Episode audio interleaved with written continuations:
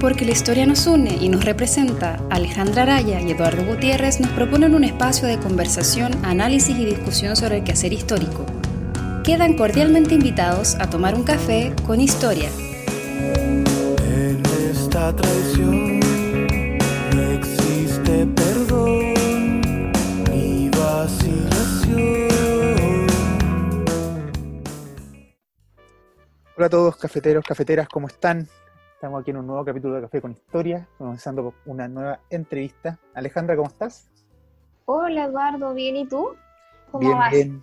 Muchas gracias. Aquí, como decías tú en, en- en la conversación previa, por fin hace calor. Sí, ojalá Debe ser que frío, pero te quede. me gusta más el frío, pero se agradece un poquito de calor igual en, esta, en este ambiente, un poco de sol.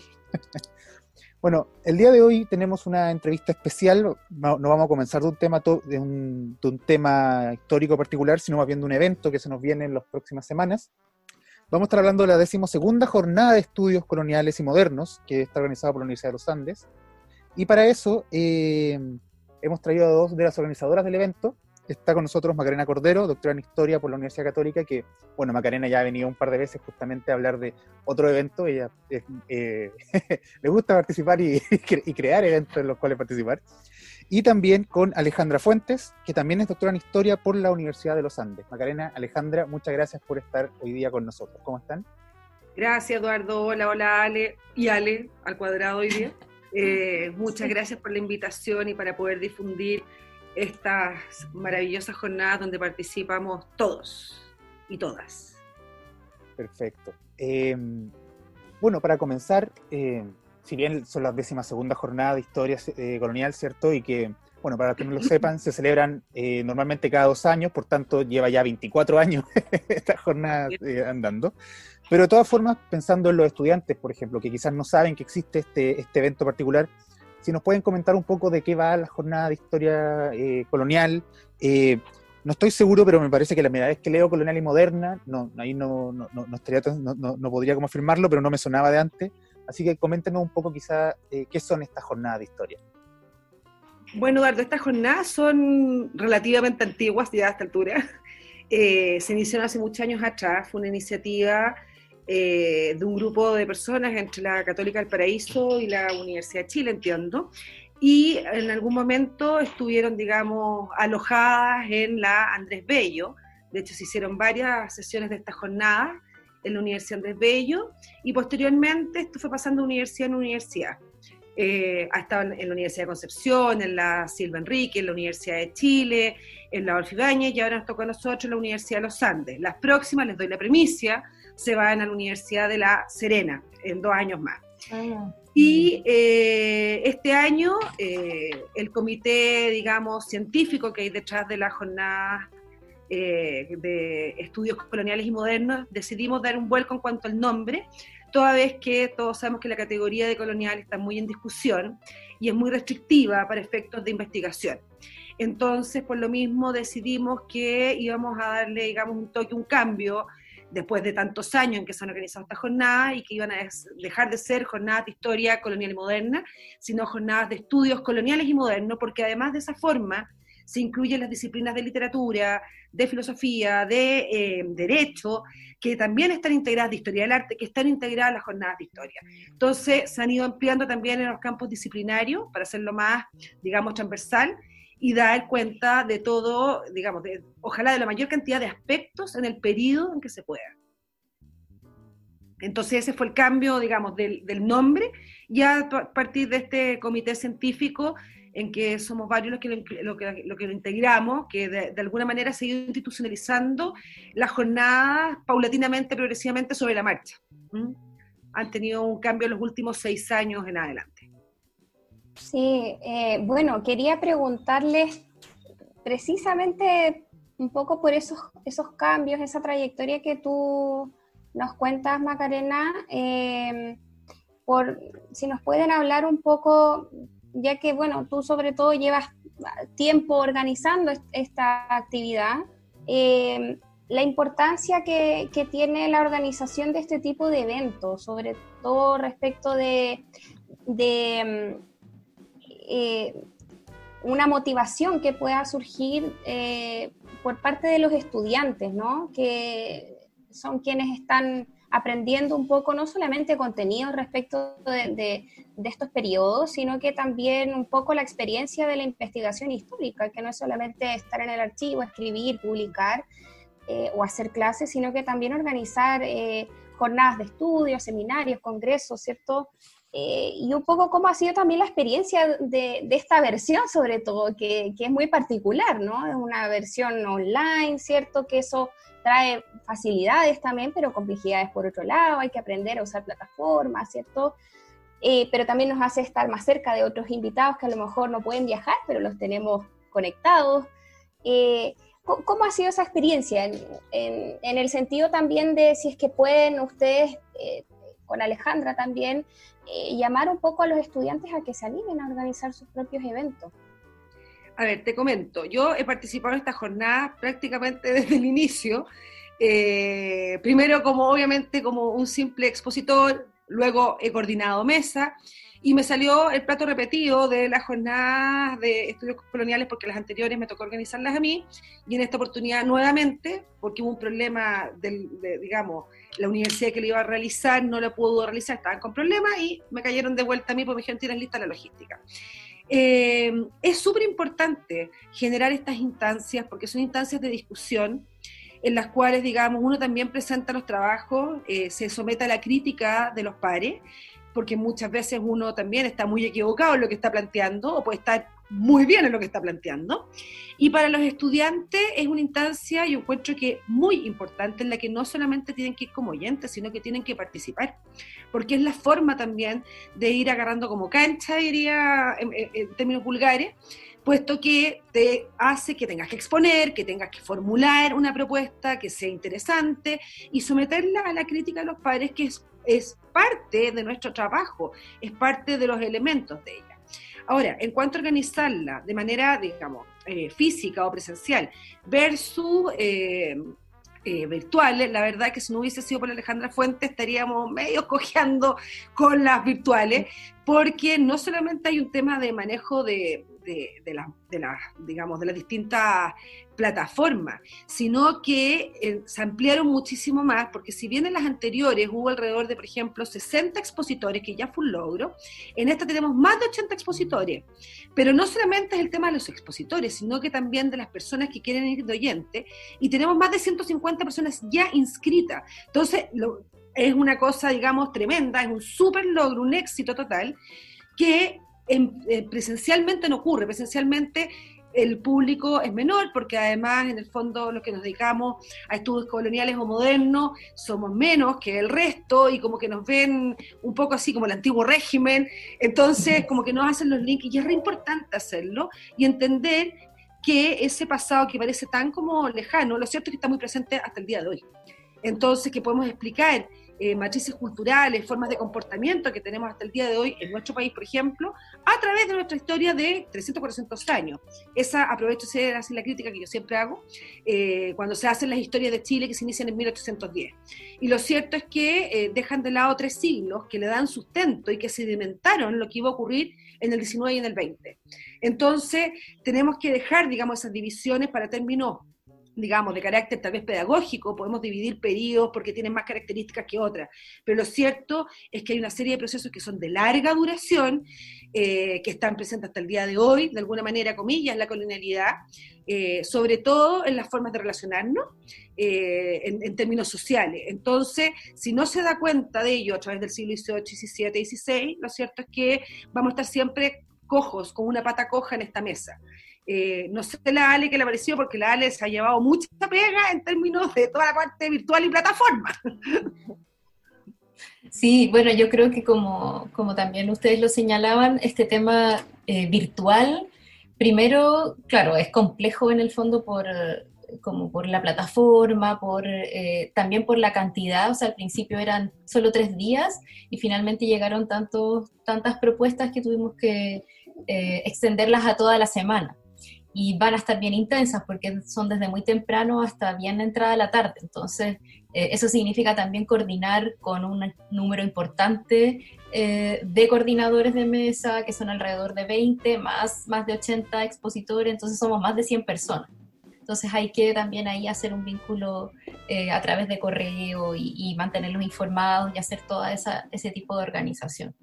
y además de aprender a usar plataformas como en algunos días también tenemos algunas mesas paralelas, entonces también ha sido ahí un, desafío importante en términos tecnológicos, pero afortunadamente también hemos recibido harto apoyo, bueno, de la misma facultad y de la misma universidad, entonces también hay ciertas personas que nos apoyan en esas partes más técnicas.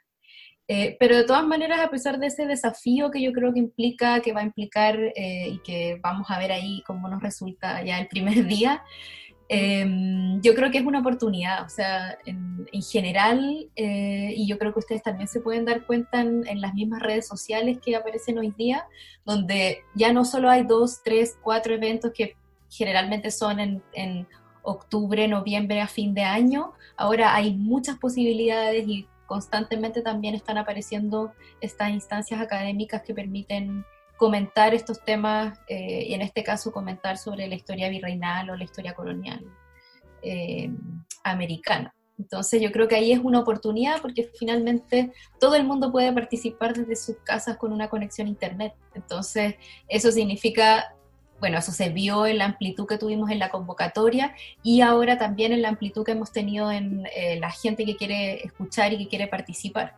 Entonces, por eso tuvimos que eh, hacer en el fondo, implementar dos canales, implementar el Zoom eh, y también se van a transmitir a través de Facebook, que eso también es, un, es, un, es una plataforma más libre, entonces, eh, y también ahí se pueden hacer consultas y participar de, de la misma forma que a través de Zoom. Pero la verdad es que nunca nos imaginamos que íbamos a tener tanto éxito. Lo cierto es que eh, las anteriores habían sido exitosas, pero ahora ha sido, digamos, grito y plata. pues sí, por, la cantidad de gente que se inscribe, los mails que llegan. Eh, o sea, y además que las los expositores son, representan a muchos espacios, o sea, tenemos tanto europeos como americanos, mexicanos, colombianos, peruanos, argentinos, chilenos, eh, españoles, italianos. Entonces es muy interesante porque se arma una comunidad y también ahí se entretejen, aunque sea virtualmente, de alguna manera vinculaciones entre distintos investigadores, cruces de trabajo, de gente que no se conocía o no sabía que había alguien que trabajaba los mismos temas en otra parte. Entonces, también tiene esa finalidad una instancia como la jornada, de no solamente dar a conocer el trabajo que uno está haciendo, sino también de poder vincularse con otros que también realizan trabajos similares o que están más o menos en la misma línea, a fin de poder generar también grupos de estudio, que es reinteresante, y poder, digamos, organizarlos desde esa perspectiva. algo parecido quería justamente preguntarles, porque claro, siento que la, pandemia obligó a Chile un poco a, a llegar a algo que en, en, otros países ya se llevaba, que es la idea justamente de la presentación virtual de manera de pronto masiva. Eh, y actualmente ya no obligó a eso, porque si no era cancelar un año entero de, de eventos, básicamente. En ese sentido, eh, quizás hacerle dos preguntas, eh, justamente de su posición de, de, organizadora. ¿Cómo ven el, el, hecho de que justamente al, tener que crear toda esta plataforma, al tener que usar, al tener que permitir tanta gente venir a, escuchar las ponencias, las ponencias futuras, yo siento que hay un cambio de paradigma importante que este congreso quizás va a ser eh, innovador en ese sentido, porque hasta ahora han, han habido distintas eh, presentaciones, qué sé yo, el Laboratorio de Historia Católica, em, los seminarios que hace el Grupo Historia y Justicia, pero una llegada masiva de 150 personas de pronto, y los que se sumen por Facebook, em, cuando se escriba la historia del, cambio digital, y este seminario va a estar dentro de, la, este congreso, va a estar dentro del, de la fuente a citar. Y en ese mismo sentido, ¿cómo ven, ya quizá desde el punto de vista de la, del desahogo académico, el hecho de que el año pasado no se hayan realizado, por ejemplo, las jornadas de historia de Chile.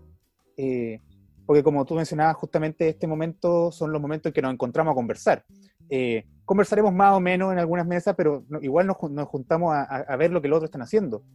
Y las dos válvulas de escape son la jornada de historia colonial y la jornada de historia de Chile, eh, como de manera general.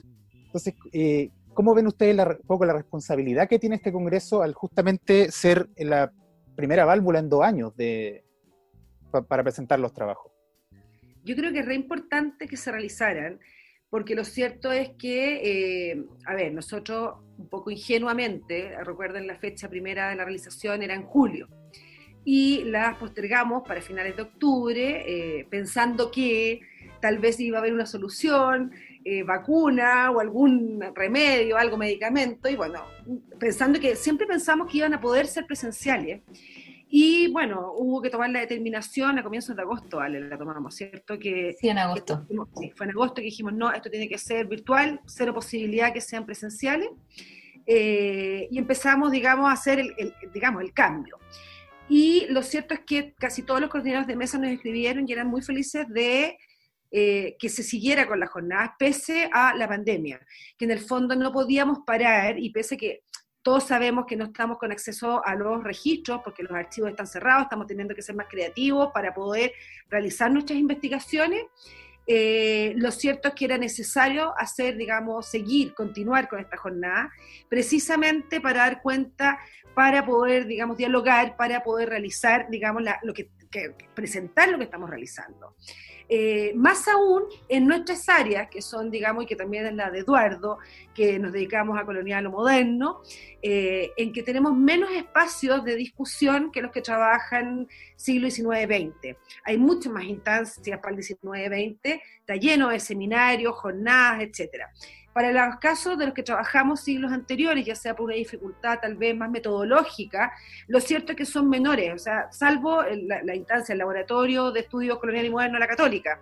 Y estas jornadas, no hay otras jornadas, digamos, no hay otra instancia en las que sean permanentes donde se puede discutir nuestros temas.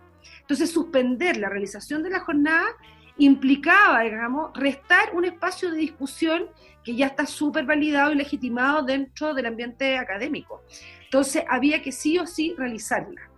Eh, ahora, lo que tú bien dices, hay mayor público, etcétera, pienso que en adelante, ya que hay nuevas tecnologías, etcétera, van a tener que ser híbridas esta jornada, en el fondo presenciales y también proyectarlas a través de Facebook, YouTube, eh, Zoom, etcétera, eh, todas las plataformas que se pueden usar para que pueda llegar a otras personas que les interesa y que no pueden acceder, ya sea por problemas, digamos, de distancia, de locomoción o porque están, digamos, en otro espacio, en otro territorio y que les habría gustado escuchar a alguien que justo está exponiendo en ese minuto.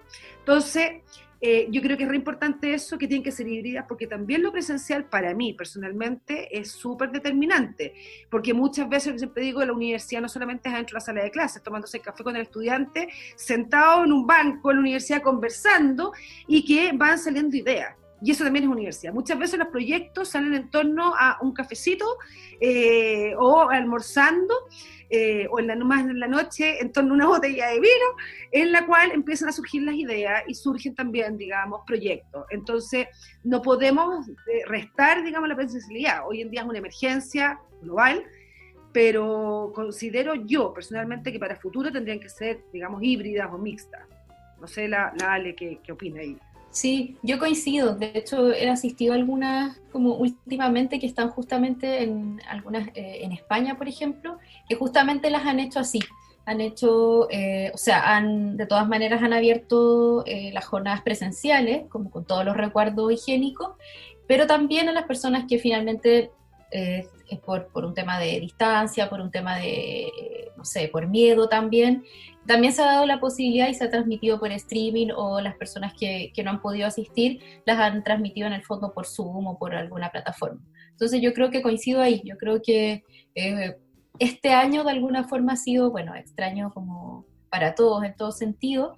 Y yo creo que también ha abierto esas nuevas posibilidades de, de, de, discusión académica que significa eh, combinar en el fondo, esta, adaptarse yo creo también a las nuevas a las nuevas eh, tecnologías. Yo coincido ahí, yo creo que, claro, suspender en el caso de las jornadas de historia de Chile probablemente fue una decisión que también pasó por, bueno, quizás en tres meses vamos a tener una vacuna y no vamos a estar, eh, todavía vamos a, o sea, ya vamos a poder retomar como la normalidad.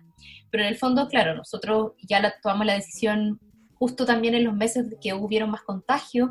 Entonces también dijimos, bueno, eh, hay posibilidades de que esto mejore, pero también hay posibilidades de que esto siga igual o peor. Entonces, ¿cuál es la solución? bueno, coordinémoslas de manera, eh, de manera digital. Y eso, claro, también significa, si uno lo ve como oportunidad, significa también abrir a, a, eh, otras posibilidades, abrir a otras disciplinas, abrir a más investigadores y también abrir a más oyentes y gente que pueda participar.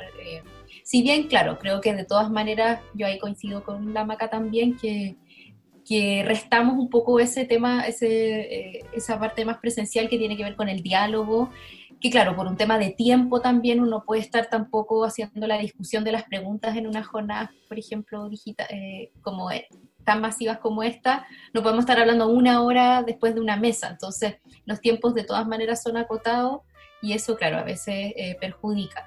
Pero sí creo que, claro, de todas maneras está la, opción ahí eh, de, que uno de todas maneras se puede compartir correos y generar también lazos. Yo creo que eso tampoco está, es un impedimento, y generando redes de estudio y grupos de estudio con temas afines. lo interesante es la cantidad de público que se llega. Si eso es, eh, es muy, digamos, enriquecedor, porque de repente gente que no, tampoco es especialista, que no es de la disciplina, pero que le interesa que tiene una curiosidad y que no puede acceder porque o no tuvo noticia, no sabe, porque tal vez le da hasta como vergüenza llegar al espacio donde están las discusiones y de esta manera puede llegar hasta su casa la jornada y puede elegir qué tema quiere ver, qué tema no quiere ver. Entonces, me parece a mí que en eso es re importante, además que es una actividad que es absolutamente gratuita, o sea, precisamente como se hicieron digitales, la, se determinó entre la, digamos, la organización y la universidad que no se podía cobrar a nadie, digamos, era más dado el contexto en que estamos todos viviendo. Sería un despropósito. La idea es generar conocimiento, entonces, bueno, con lo que tenemos, ah, generemos conocimiento. Eh, les quería preguntar, eh, hablando un poco más como eh, específicamente respecto de la, investigación histórica en estos periodos, en cuanto a la, a la producción nacional. Eh, y, respecto de, cómo se está enseñando la historia colonial, la historia moderna en las escuelas nacionales, en las escuelas de historia nacionales, porque en el fondo también este tipo de eventos es un poco un reflejo de eso también, ¿no? Como que busca un poco mostrar también qué es lo que se está estudiando acá, cómo se está estudiando, desde qué óptica, qué temas están apareciendo. Eh, y, y, también cómo los estudiantes van siendo integrados en este tipo de, eventos, ¿no? Porque también la idea es, eh, imagino yo, y bueno, también nos ha pasado a todos presentar investigaciones que están en curso, ¿no? Donde a veces no hay mucha certeza. Y es también un poco la idea del evento, ¿no? De, buscar eh, crear un diálogo, buscar recomendaciones, ¿cierto? Eh, y en ese sentido les quería preguntar un poco como en qué va la historia colonial y la historia moderna en las escuelas de historia nacionales, eh, qué temas están explorando los estudiantes actualmente en esas escuelas y, el nivel de integración de esos estudiantes en, este tipo de eventos. En, el suyo, por ejemplo, también eh, hay, presencia de estudiantes, ¿no? de posgrado más que nada hay presencia de estudiantes tanto de posgrado, creo que también de pregrado, pero extranjeros, más que nacionales. Eh, eso ha llamado la atención, que en el fondo son chiquillos de peruanos, colombianos, brasileños, que eh, mexicanos que se inscribieron como estudiantes y súper bien, bienvenidos, recibidos sean, eh, no tanto chilenos. Los estudiantes chilenos, tal como tú decías, Ale, son más de, digamos, de posgrado, magíster o estudiantes de doctorado. Eh, ¿Qué pasa con nuestros estudios? Lo que pasa, bueno, eso depende, cada universidad tiene líneas también, o cada facultad de historia o de humanidades o de filosofía, dependiendo de la universidad, tiene líneas de investigación. Y en general, digamos, más aún, eh, vamos a entrar en arenas, puedo entrar en arenas más complejas, con el desprestigio que ha habido con la historia, digamos, que lo sacaron del currículum, vamos pasando al aviso, eh, lo cierto es que se ve también más restringido los estudios históricos y hay como una preeminencia o hay como una cierta importancia, más que nada, a mediados del siglo XIX en adelante. De alguna manera, esa visión de Barros Arana que uno entiende, por qué escribió de esa forma Barros Arana o en que hablan de la larga siesta colonial y que todo el pasado, digamos, anterior a la independencia era horroroso, toda una barbarie, los españoles, los indígenas, todos eran bárbaros, eh, y todo era malo, eh, porque es una visión bastante tendenciosa, estoy exagerando, pero uno lee, digamos, y, sabe que es una visión tendenciosa, y que uno sabe eso. No obstante, es increíble que eso sigue estando, o sigue permeando a historiadores incluso jóvenes, en que cuando se preguntan o están trabajando mediados del siglo XIX o XX, no se hacen cuestionamientos de que se entendían, por ejemplo, por prácticas políticas y muchas veces esas prácticas políticas que tienen eh, nuestros políticos, el Congreso, etcétera, a finales 19, incluso el 20, son prácticas políticas que vienen de mucho antes, de 100, 150 años antes. Entonces, también nos afecta esa visión decimomónica, de alguna manera esa historia decimomónica sigue teniendo un peso fuerte, donde se le resta, no sé si importancia, pero se le ve como un pasado muy lejano y como todo muy oscuro y todo como muy bárbaro, con mucha violencia eh, y todo como eh, una sociedad absolutamente de dominación. Y resulta que hoy por hoy, digamos, todos los que nos dedicamos a estas áreas, hemos dado cuenta hace rato que eh, hay muchos espacios de negociación, que hay estrategias, que hay sujetos, digamos, de distintos diálogos, etcétera, y que sería súper importante rescatarlo y tomarlos como parte de nuestra historia y de nuestra cultura, incluso para poder enfrentar los desafíos que tenemos hoy en día como sociedad. De hecho, los historiadores siempre nos preguntamos eh, alguna situación, algo respecto a lo que estamos viendo hoy, y le respondemos con el pasado. Y este pasado colonial es importante. No obstante ello, lo cierto es que, bueno, según las universidades hay líneas de investigación que se entienden porque tienen sus investigadores que se dedican, no sé, siglos XX, siglo XIX, etcétera, y hay en otras universidades en que sigue siendo importante. Eh, en ese sentido, tanto la Universidad de los Andes, la Universidad Católica, la Universidad de Chile, son universidades que siguen teniendo, digamos, dentro de sus mallas curriculares eh, de manera importante eh, las asignaturas relativas a historia moderna, eh, historia colonial o virreinal con distintos tipos de seminarios. Entonces, lo que habría que hacer acá es un tema, yo creo que bastante más estructural. Tal vez los historiadores no nos vendemos, comillas, muy bien en términos de, dar a conocer nuestro, nuestras investigaciones y que, y que la población lo, entienda.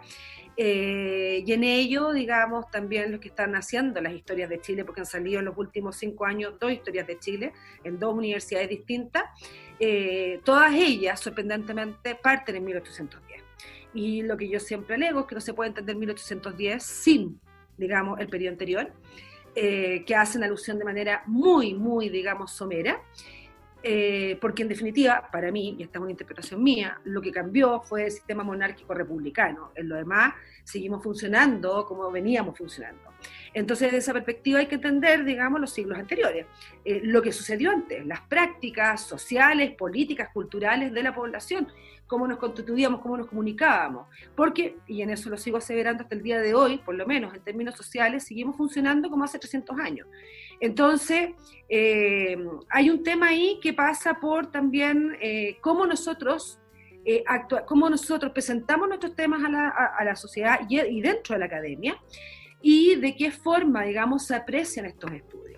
Insisto, hay universidades, no me conozco todos los planes de todas las universidades, pero hay universidades que siguen dándole mucha importancia a estos periodos, pero hay otras universidades en que todos los seminarios de investigación o etcétera están vinculados a eh, siglo XX o siglo XIX, historia política en definitiva, que es lo que más se hace además en todas partes del mundo, y nuestra historia reciente.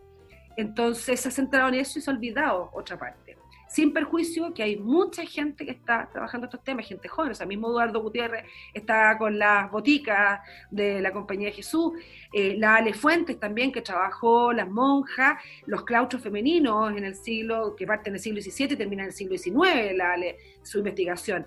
Entonces, eh, hay gente que está levantando proyectos con eh, miradas nuevas, con otras metodologías, y que son tan importantes como lo demás. Lo que pasa es que también yo creo que el tema de comillas, marketing, cómo lo, nosotros presentamos esto, digamos, en términos de difusión.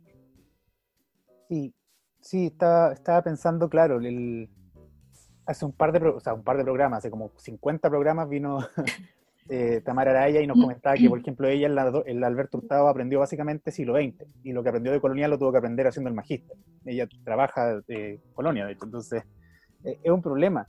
Y al mismo tiempo, en la última semana surgieron, no sé, 15, 20 seminarios de los, de los 40 años de...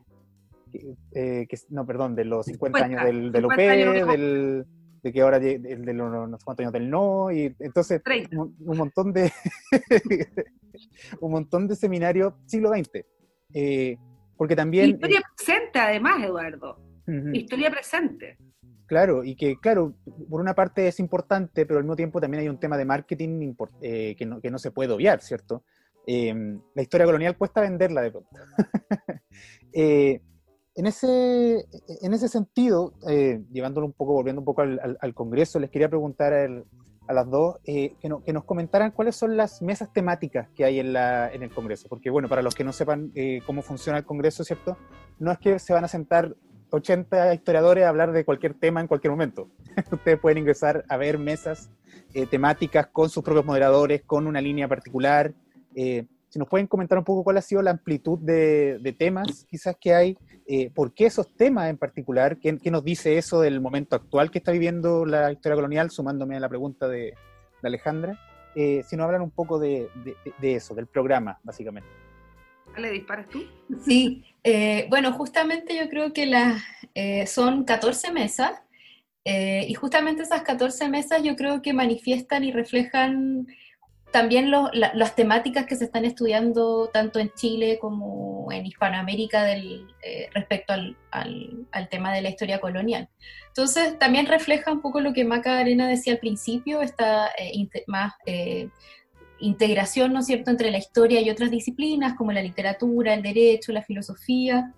Entonces tenemos eh, desde mesas de inquisición, hay mesa de, una mesa de enfermedad, circulación del saber, que también es un tema que eh, últimamente también ha tenido ahí sus historiadores bastante claves y bastante reconocidos en el tema.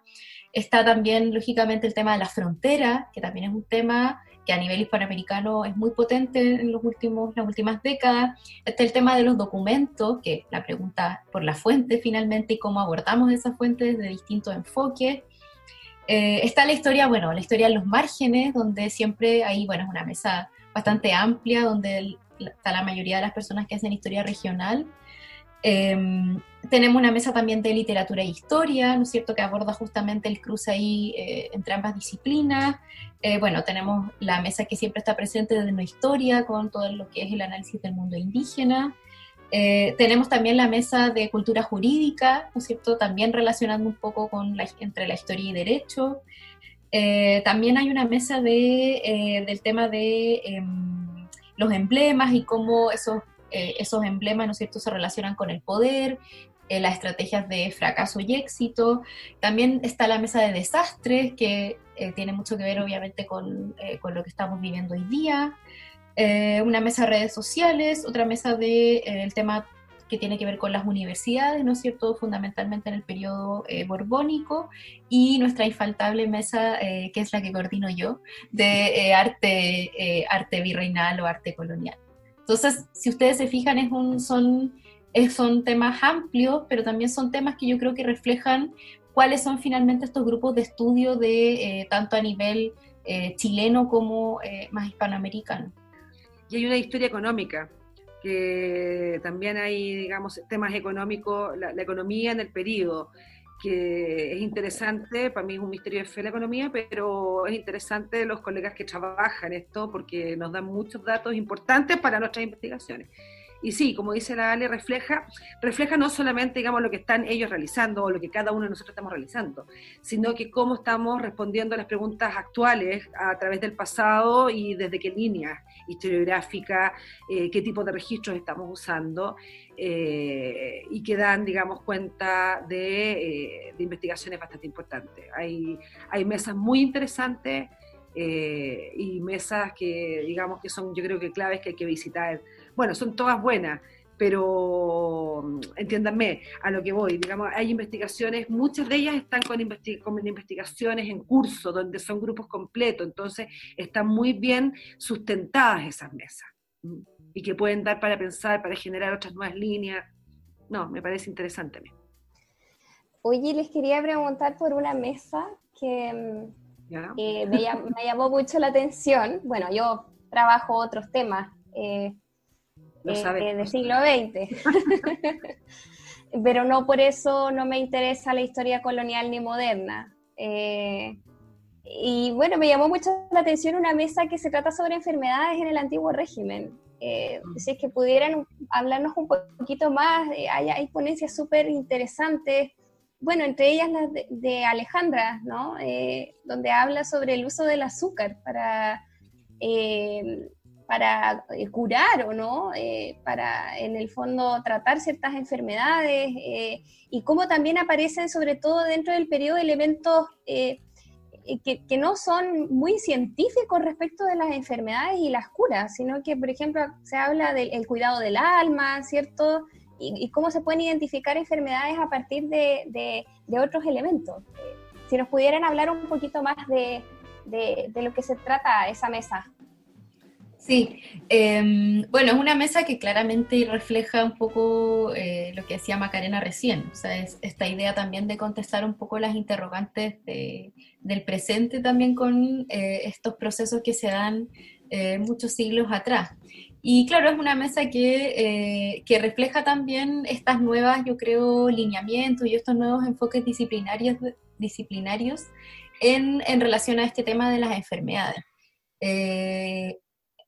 claro, en ese caso, ahí en particular, en, eh, el tema de la enfermedad también tiene eh, esa complejidad, ¿no es cierto?, del de el mismo concepto de cuerpo, cómo entendemos el cuerpo, desde qué perspectiva lo estamos entendiendo, cómo se relaciona obviamente con, también con el alma o con el espíritu. Entonces hay ahí eh, categorías interesantes que hay que trabajar y que probablemente la mayoría de los que, los que ¿no es cierto?, vamos a exponer en esa mesa, son categorías de las que nos tenemos que hacer cargo. Entonces, eh, y es interesante en el caso mío, eh, sí, parece muy, en general el azúcar es algo que hoy día, un, alimento que hoy día está bien, eh, bien desestimado, están obviamente todas las, desde el mundo científico está todo el tema de la diabetes, pero justamente ahí nosotros vemos que tres siglos atrás eso eh, no era así. Entonces ahí uno va entendiendo finalmente cómo han cambiado, bueno, en, ese caso es esa línea en la que yo trabajo, cómo han cambiado ahí también em, eh, las perspectivas culturales, ¿no es cierto?, científicas, ¿no es cierto?, sociales, de justamente lo que comemos y cómo lo que comemos hoy día justamente no es lo mismo, ¿no es cierto?, que, que se comía, ¿no es cierto?, hace dos o tres siglos atrás. Entonces, yo creo que ahí va a ser bastante interesante. Bueno, ahí está también la, va a presentar Diego Mundaca, ¿no es cierto?, que es de la Universidad de Concepción, que ahí él está más relacionado con em, el tema de los hospitales, aparece también el tema de la vacuna, ¿no es cierto?, que es algo que hoy día también muy importante. Y también está el tema que trabaja Mariana Labarca, que bueno, que Macarena ahí la conoce muy bien, que ella también ha trabajado ahí, eh, con, eh, sobre todo ahí con el tema de la locura, con el tema de la enfermedad mental. Desde, ¿no es cierto?, no solamente desde Chile, sino que ella también eh, conecta, ¿no es cierto?, el espacio chileno con otros espacios también mucho más globales. Y también está la perspectiva ahí de Alexandrín que tiene que ver con, con, con, el tema del ayuno y un poco cómo, cómo se dan esas categorías del cuerpo y del alma en el caso de, en el caso de las monjas. Entonces va a ser una mesa interesante. Porque además hay que entender, digamos, que en un periodo determinado o una eh, lo que se está sanando también es el alma, no solo el cuerpo, como decía la Ale. Eh, y muchas veces, en el fondo, la enfermedad es vista como un vehículo para expiar las culpas, para, en el fondo, salvar el alma. Entonces, por eso, en el fondo, la sanación del alma no solamente, digamos, dice relación con el cuerpo, sino que también el alma. Y obviamente en el siglo XVIII se da una transición en que ya se está entrando una medicina, a, lo que va a ser el proceso de medicalización, etcétera, donde obviamente se va a apuntar hacia el cuerpo, porque ya hay una base más científica, nuevos descubrimientos, etcétera. Eh, pero es interesante ver, digamos, esos dos escenarios en esa mesa que, está la Ale, que es muy buena. Es muy interesante. Sí. sí. El mesa va a estar pegado en todo caso. a, esa, eh, a, la que no, a la que no faltó esa mesa, particularmente. Em, oye, les quería preguntar, em, ya que me, mencionaban el tema de eh, no solamente investigadores chilenos, sino también extranjeros, alumnos extranjeros de, pregrado. ¿Cómo ven el, tema de que eh, podría encontrar justamente en este tipo de jornada y en, en, la historia colonial no digo que no se puedan otras historias, pero particularmente en esta, el hecho de encontrar justamente conversaciones comunes, volviendo un poco a lo que mencionaba Macarena, ¿cierto? Porque una cosa es plantear una mesa, eh, ¿cierto? Y otra cosa es que llegue gente a postular esa mesa.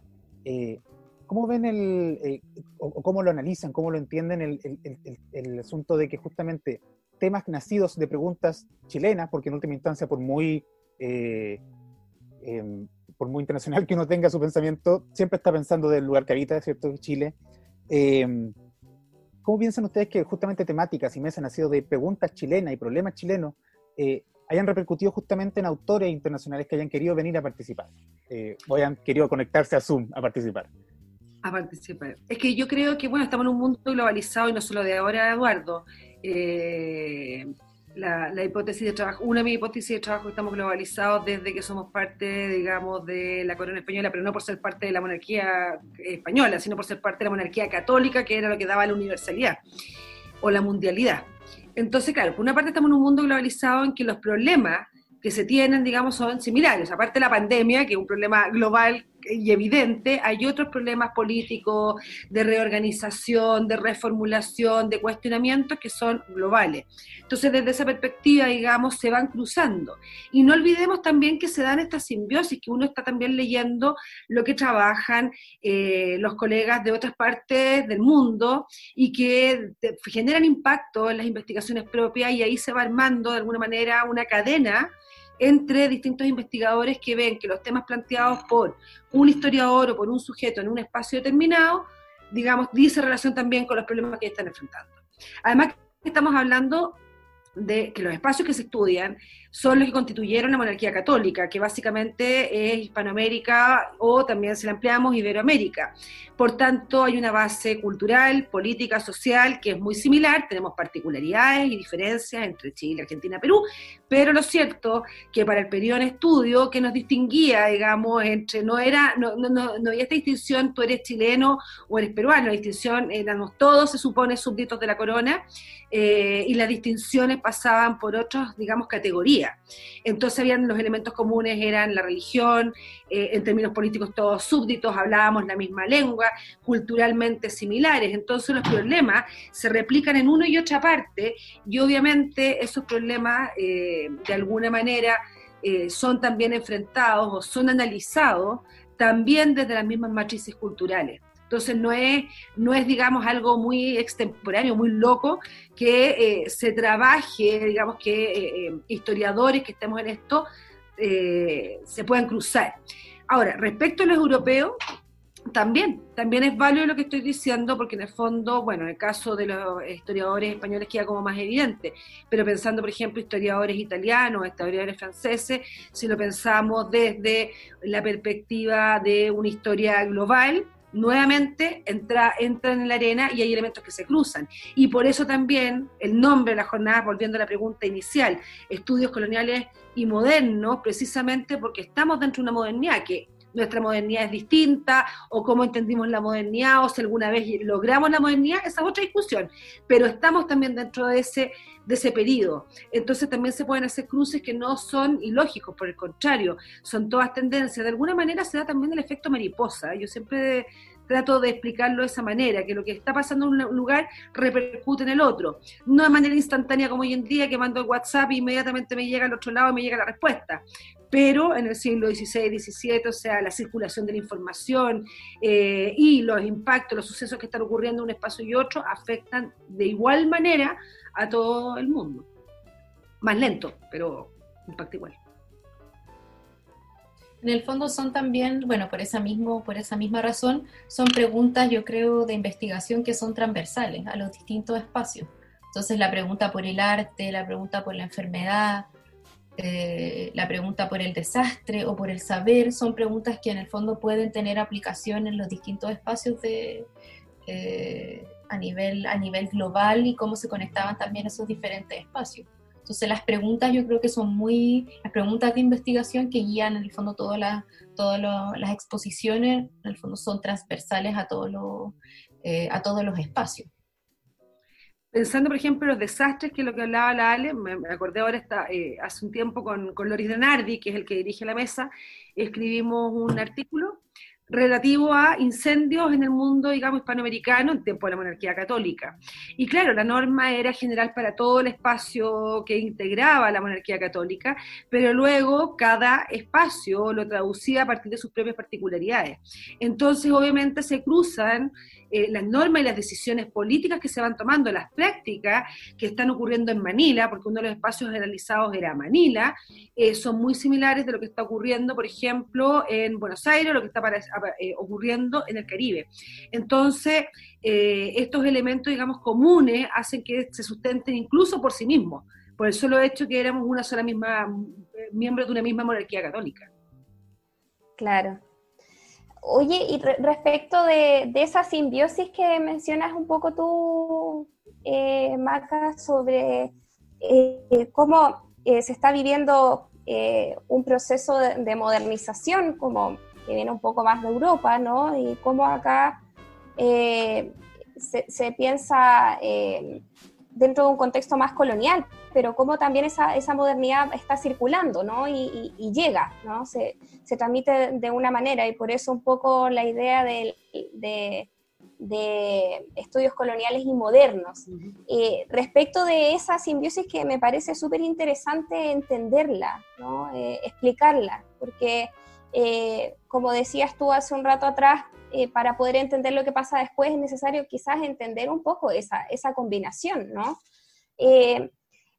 Que me parece interesante porque les quería preguntar respecto de, los desafíos que también esto se mencionó un poquito ah, un rato atrás, eh, que tiene la historia colonial y la, historia moderna respecto de la divulgación o de la difusión. Eh, ¿Por qué podría ser eh, más complejo divulgar la historia colonial y, la historia moderna hacia la sociedad, digamos? ¿Por qué se trata solamente de una cuestión como de cercanía de los, de los tiempos? Porque siempre se dice que la historia eh, del siglo pasado, por ejemplo, es mucho más fácil divulgarla, hay más facilidades, eh, hay más herramientas, pero, pero a mí me parece que la historia colonial y la historia moderna tiene mucho que se puede eh, explotar para, para ser divulgado. ¿Por qué creen ustedes que podría ser complejo? Por ejemplo, esta misma simbiosis que explicas tú, ¿no? Eso es tremendamente interesante. O sea, además que muy importante, porque el proyecto moderno, como bien tú dices, Ale, es un proyecto europeo y que obviamente la, digamos, la corona o la monarquía católica va a tratar de implementar no solo en la península, sino que en todas sus posesiones de ultramar. Otra cosa es cómo desde acá se interpretó el proyecto modernizador y si efectivamente entramos al proyecto modernizador. Yo soy de las personas que sostengo que no, y porque uno de los elementos que se requiere para entrar a la modernidad es control social, y en estas latitudes no hubo control social. Para el caso de Chile, no estoy hablando por el resto, digamos, de los espacios de ultramar. Eh, y evidentemente eso es interesante porque tiene repercusión directa con lo que nos está ocurriendo incluso hoy día. Ojo.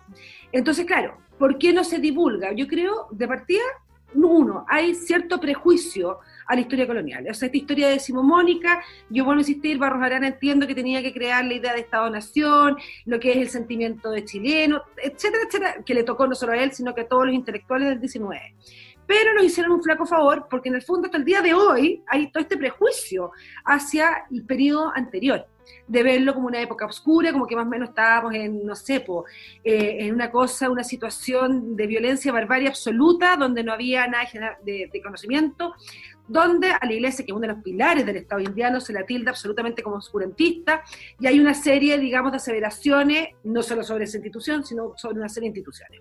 Entonces, primero hay que pelear contra ese prejuicio lo cual es bastante difícil porque está sentado. Eh, segundo, creo yo, que eh, hay un tema metodológico y en relación a nuestro espacio en particular que es Chile, donde los registros o las fuentes lamentablemente no están todos ha habido destrucción, ya sea por terremotos, por maremotos, por ejemplo, poder dar cuenta, en mi caso, de lo que fue la Inquisición en Concepción, va a ser una misión, digamos, entre comillas, casi imposible. ¿Por qué? Porque los terremotos y maremotos, que al igual que en el 2010, se suscitaron desde 1580 en adelante, digamos, de que hay registro en la zona, destruyeron, digamos, eh, libros, eh, archivos, eh, fuentes en la época, parroquiales, etcétera. Entonces, eso también genera bastante más, es más dificultoso poder, digamos, reconstruir esa historia. Tercero, porque aproximarse a las fuentes coloniales en términos metodológicos también es más complejo. Hay que entrar primero en el proceso de paragrafiar y luego uno tiene que aprender a leer de nuevo. No sé si es la impresión que tiene Eduardo y la Ale Fuente en esto, pero la primera vez que uno como investigador se aproxima a una fuente colonial y la lee no entiende nada. Porque es otra la ortografía, es otra la gramática, son otros los usos, las palabras, los términos tienen, van cambiando su conceptualización por los siglos, entonces uno tiene que, hasta que, bueno, agarra el, el ritmo y ya uno sabe dónde leer en la fuente y entiende lo que está diciendo. Pero eso también se hace más dificultoso. Entonces, hay también, yo creo que un cierto temor a veces por parte tal vez de los estudiantes o del público en general de ver el documento porque se ve como raro, como extraño. Eh, que eso también presenta una dificultad. Y pienso también que en el fondo, también los historiadores, y esta es una cuestión, digamos, que es mucho más profunda, dice relación en que no estamos realizando textos narrativos. Nuestros textos son súper especializados.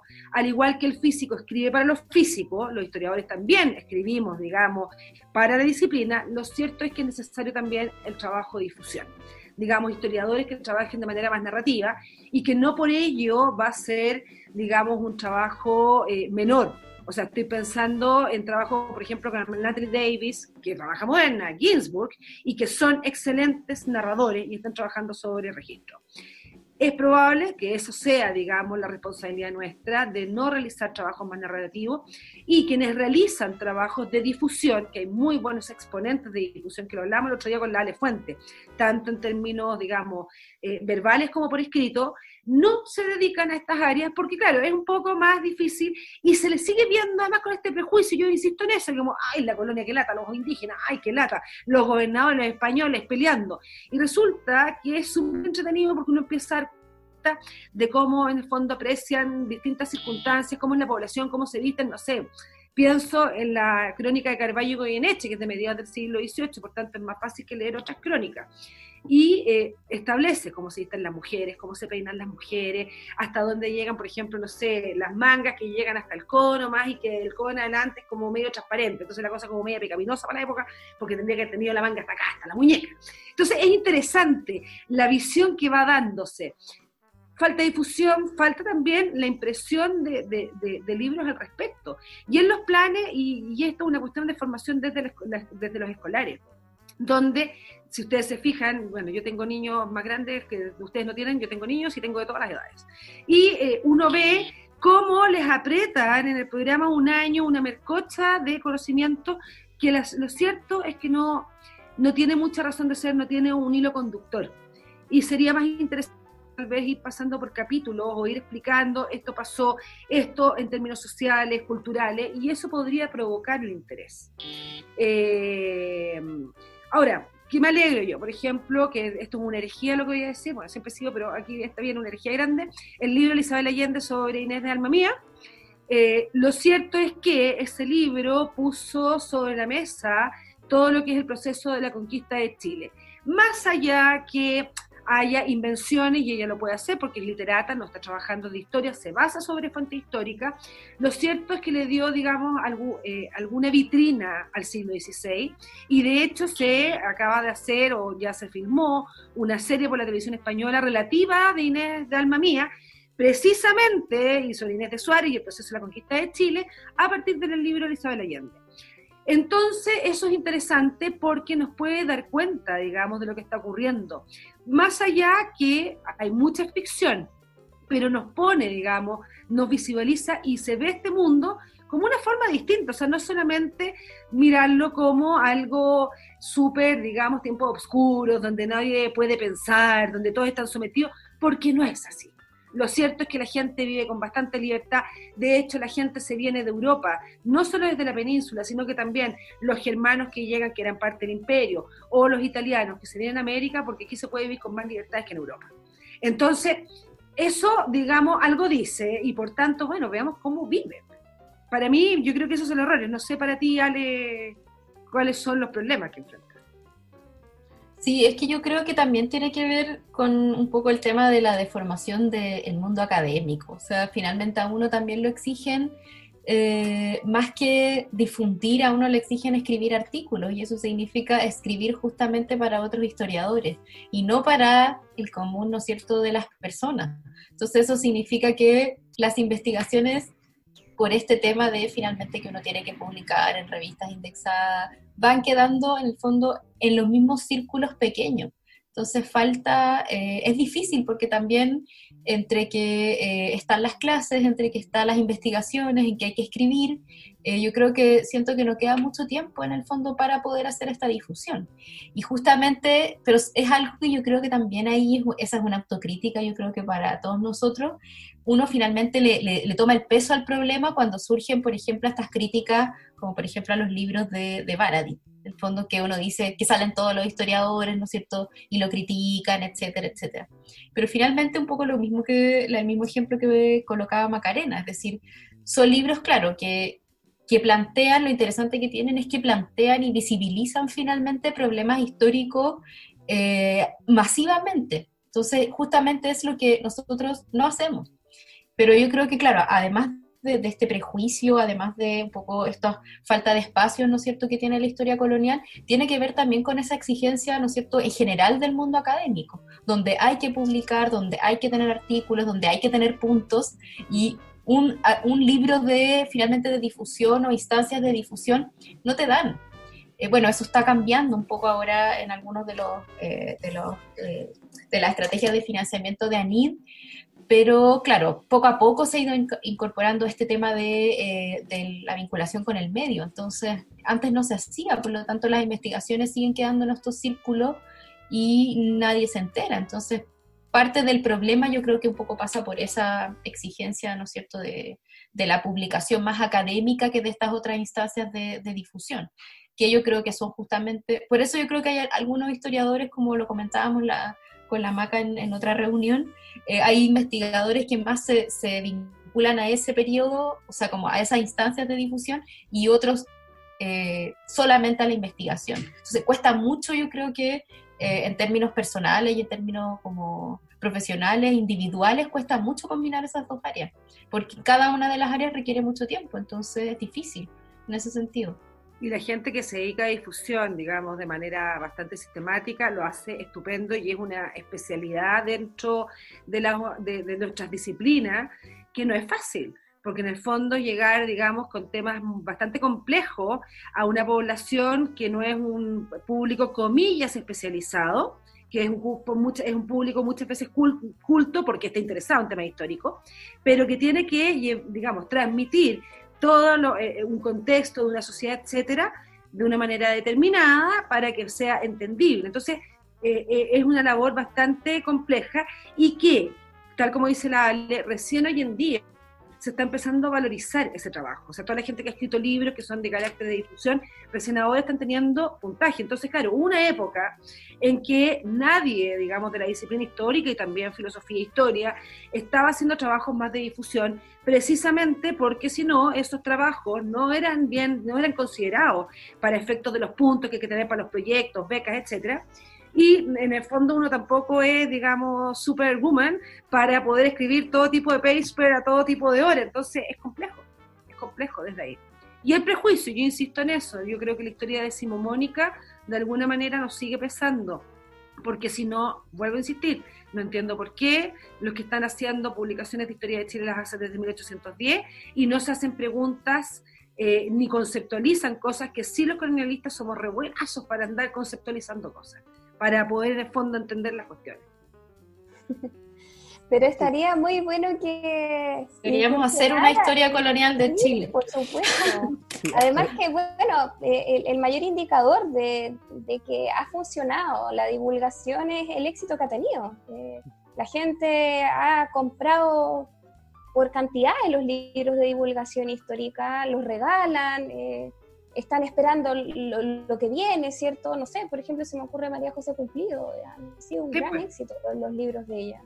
Y el de ella además eh, tiene una ventaja comparativa porque está sobre la base de registro y no está, digamos, o sea, no está falseando la historia.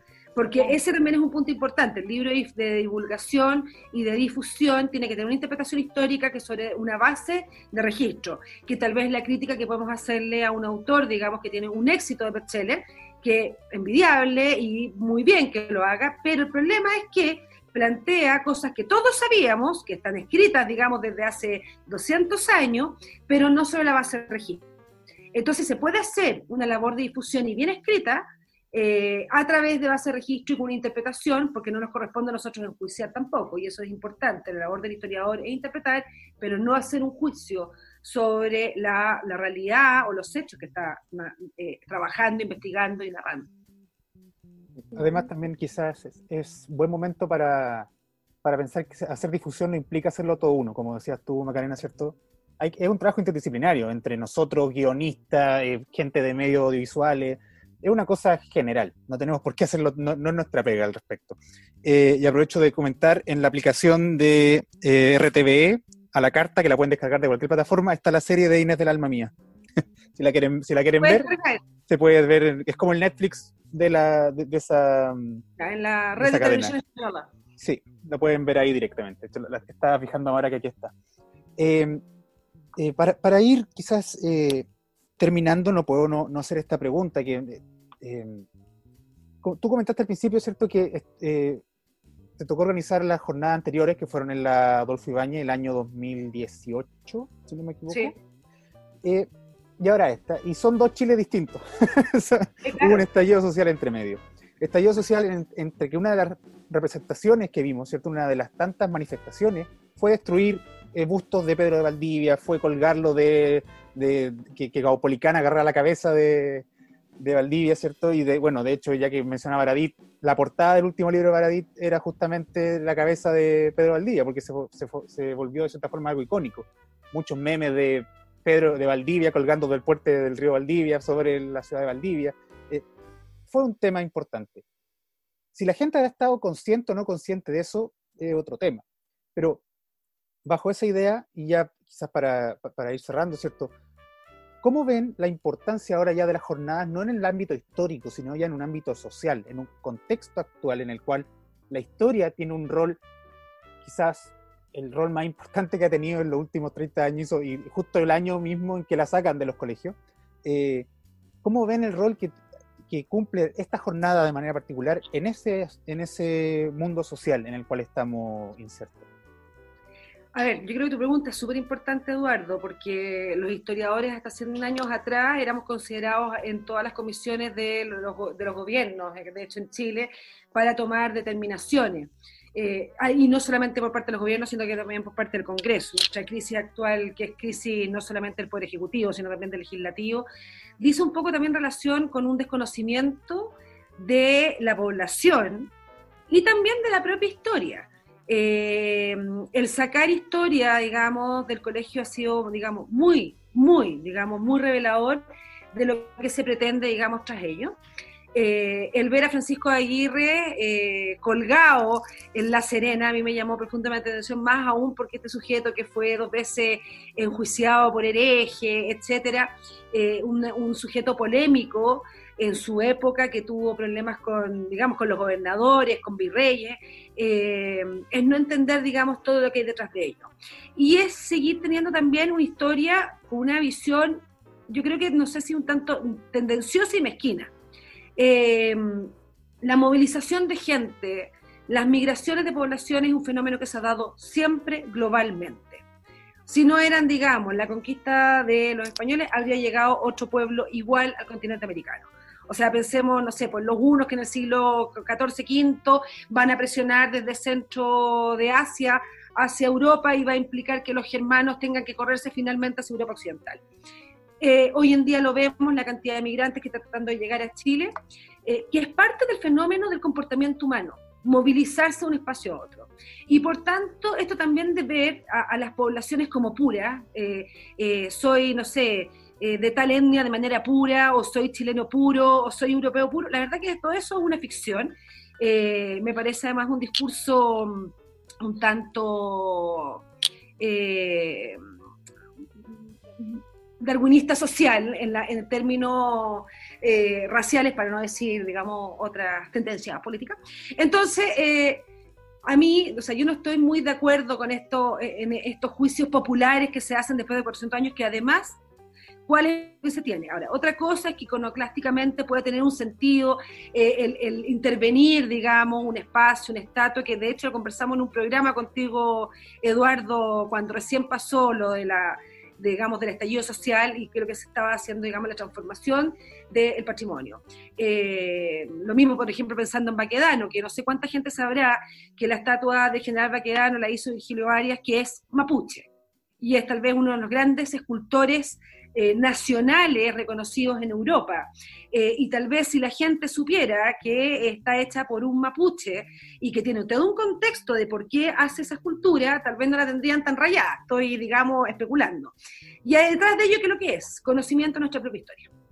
Eh, el entender, digamos, cómo ha sido nuestro proceso. El entender, por ejemplo, que durante el siglo XVIII, o sea, luego del desastre de Curalaba, que es finales del siglo XVI, eh, empieza a estabilizarse la zona de la frontera y la forma que se va a hacer es a través de un diálogo, de un diálogo entre las autoridades de la gobernación y todos los loncos, porque hasta el día de hoy cuando uno conversa, ¿qué hacemos, por ejemplo, con, con todo el tema mapuche en el sur? Pero ¿cómo nos vamos a sentar con 100 loncos? Bueno, lo hicieron los gobernadores de Chile y están los parlamentos publicados y es cosa de leerlo.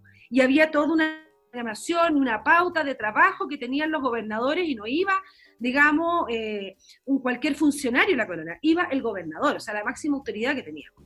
Entonces, si supiéramos, entendiéramos esa dinámica que ocurrieron y que nos han ocurrido siempre, tal vez sería más fácil de poder descomprimir los ambientes. Eh, también puede ocurrir que hay una falta de identificación con ciertos símbolos. Y eso también es, es, también por desconocimiento de historia. O sea, ver una estatua, no sé, estoy pensando en, sobre la Plaza de los Héroes, que está lleno de esculturas. ¿Se han fijado que son, casi todos responden a la guerra del Pacífico? Y tal vez la gente no sabe por qué están esas esculturas, no entiende, eh, nos ve tal vez como unos militares y pensará, no sé, que eran conquistadores. Y, de hecho, me creo que vi un video en que pensaban que eran los conquistadores y uno decía, no, son los héroes de la guerra del Pacífico, no son los conquistadores. Eh, entonces, volvemos a ¿Qué pasa con, nuestro conocimiento de historia? ¿Cómo estamos pasando esta historia? Tal vez estamos siendo tendenciosos en entregar los conocimientos de historia, eh, tal vez de manera mezquina, y no entender que también todos estos procesos son procesos que son globales. O sea, la migración de población, la llegada de españoles, de italianos, de alemanes, es un proceso que se da hasta el día de hoy.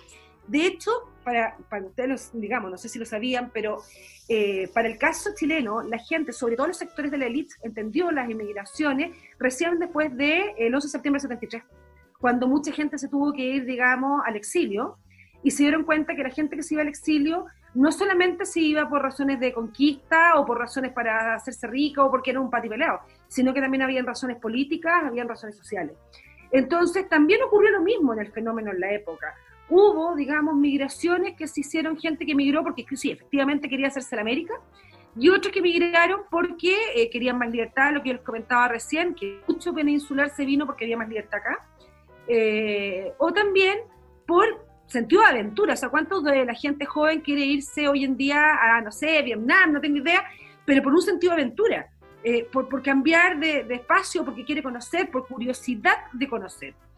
Entonces, desde esa perspectiva, Eduardo, yo creo que eh, todo lo que nos ha pasado, o sea, digamos, después del 18 de septiembre, este cambio de los símbolos, la destrucción de estatuas, detrás de ello eh, pienso que hay eh, interpretaciones que a veces hay que matizar.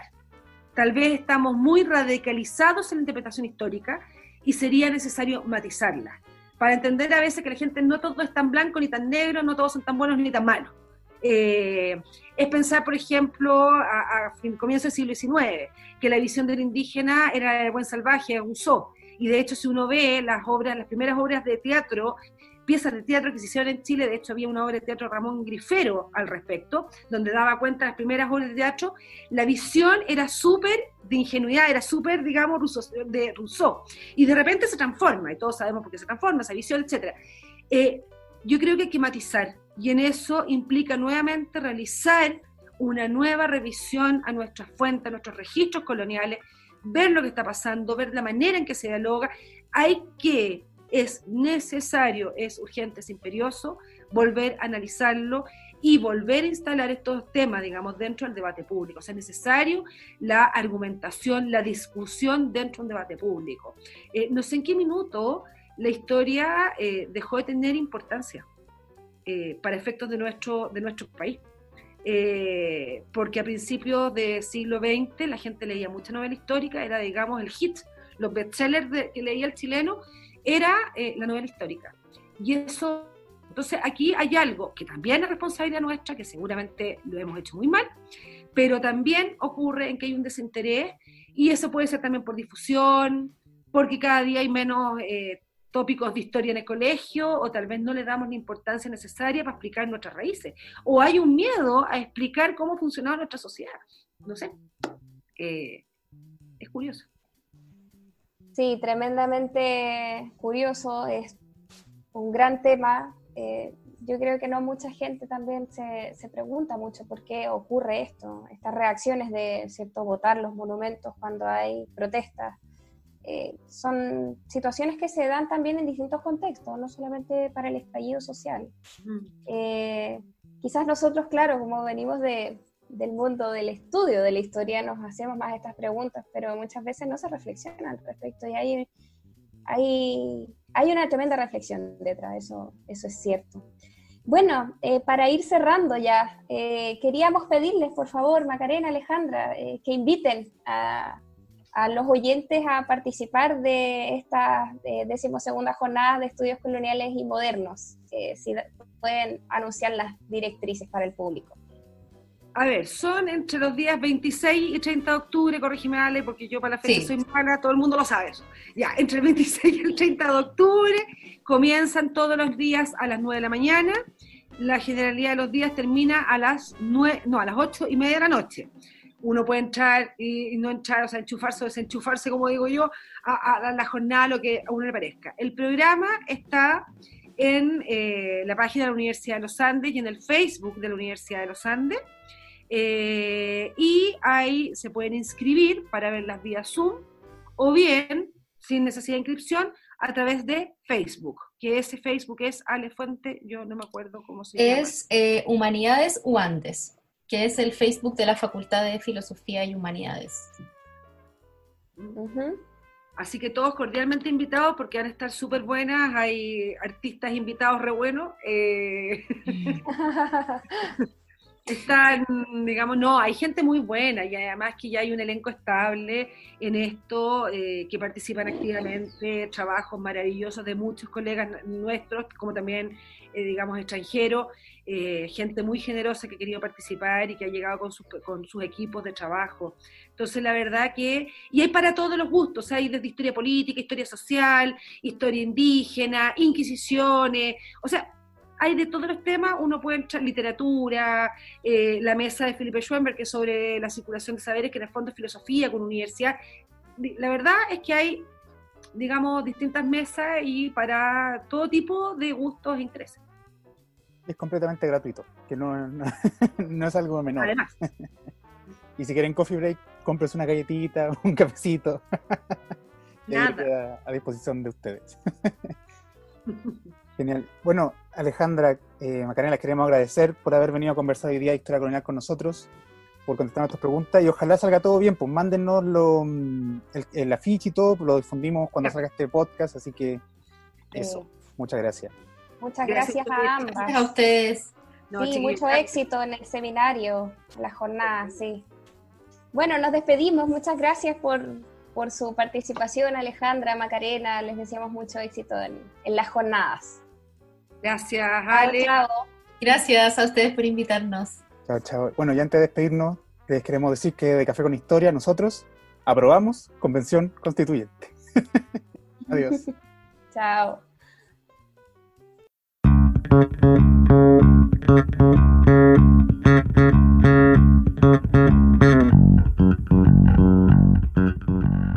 Por hoy el café se ha terminado pero Alejandra y Eduardo los esperan en una próxima oportunidad con una nueva conversación para tomar otro café con historia. Les recordamos que las ideas y opiniones vertidas en este programa son de exclusiva responsabilidad de quien las emite y no representan necesariamente la opinión de Café con Historia. Perdón, mi vacilación.